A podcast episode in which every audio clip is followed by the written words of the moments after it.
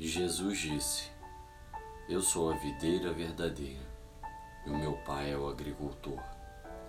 Todo ramo que não der fruto, ele o cortará, e podará todo o que der fruto, para que produza mais fruto. Vós já estáis puros pela palavra que vos tenho anunciado. Permanecei em mim, e eu permanecerei em vós.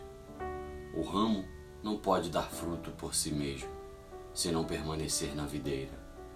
Assim, também vós não podeis tampouco dar fruto, se não permanecerdes em mim.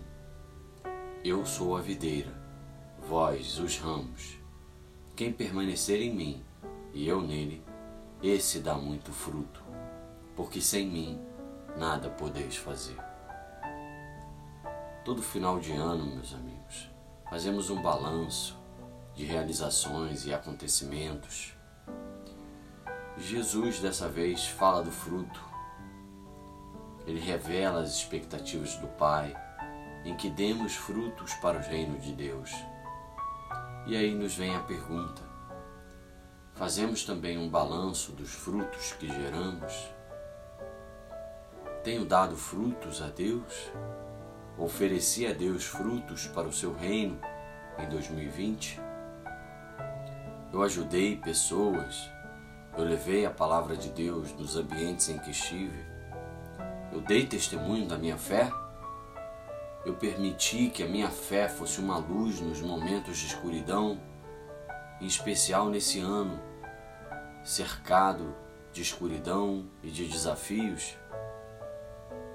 Minha fé pode ser uma luz para os meus irmãos e para mim também nos meus momentos difíceis.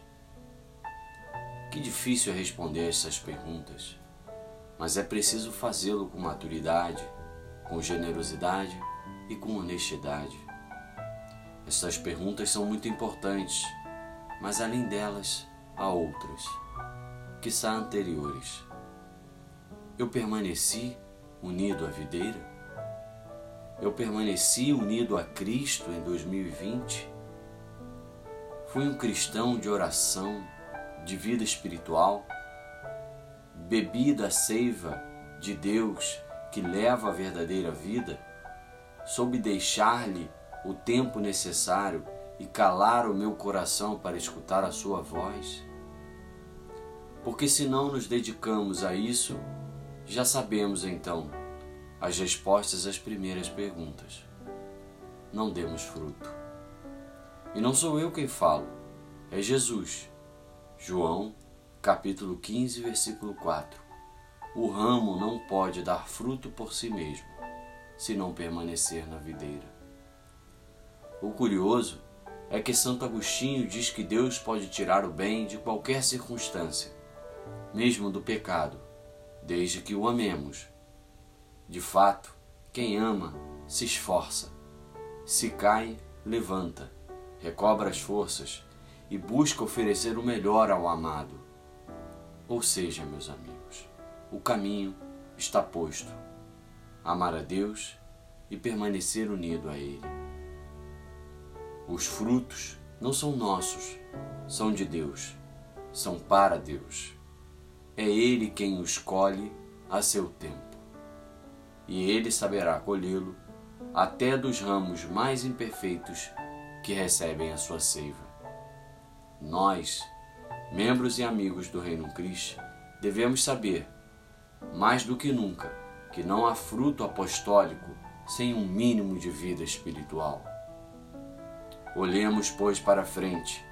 2021 se abre a nós e uma nova oportunidade é dada para aqueles que pretendem ser verdadeiros amigos de Deus.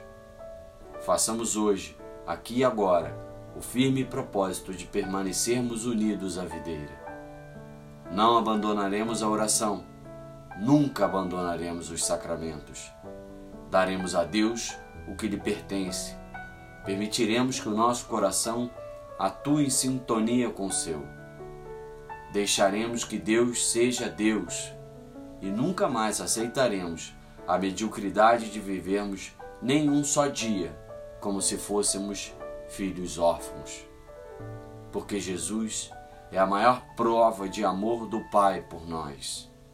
E ele veio para que tenhamos a vida e a tenhamos em abundância.